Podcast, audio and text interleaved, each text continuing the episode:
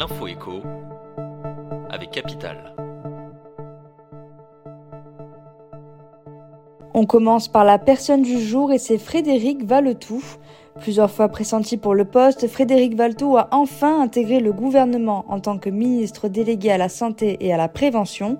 Ce journaliste de profession a présidé la Fédération hospitalière de France pendant plus de dix ans, une nomination relativement bien accueillie par les hospitaliers et les représentants des patients, mais pas du tout par les syndicats de médecins libéraux. Ces derniers ont de vifs désaccords avec lui sur la manière de réformer le système de santé. Plus d'infos sur capital.fr. On enchaîne avec l'info du jour, l'hommage national à l'ancien ministre de la Justice et père de l'abolition de la peine de mort Robert Badinter se tiendra ce mercredi à midi, place Vendôme à Paris.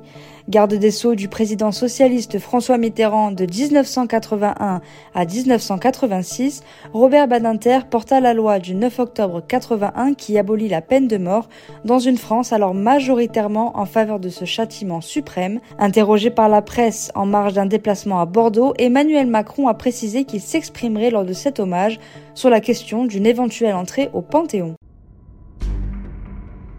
On poursuit avec la bonne nouvelle du jour. Les propriétaires de certains logements en DPEG devraient être gagnants du nouveau mode de calcul. En effet, les logements de moins de 40 mètres carrés devraient voir leur DPE changer dans le bon sens. Selon un diagnostiqueur, 11% des logements classés G passeront en F. Conséquence, les biens pourront être loués et vendus jusqu'en 2028 contre 2025 pour les passoires énergétiques. Cela concerne quelques 100 000 logements. On termine avec le chiffre du jour, 40%. Ce sont les économies annuelles que vous pourriez réaliser grâce à la tarification dynamique proposée par EDF et Total Energy.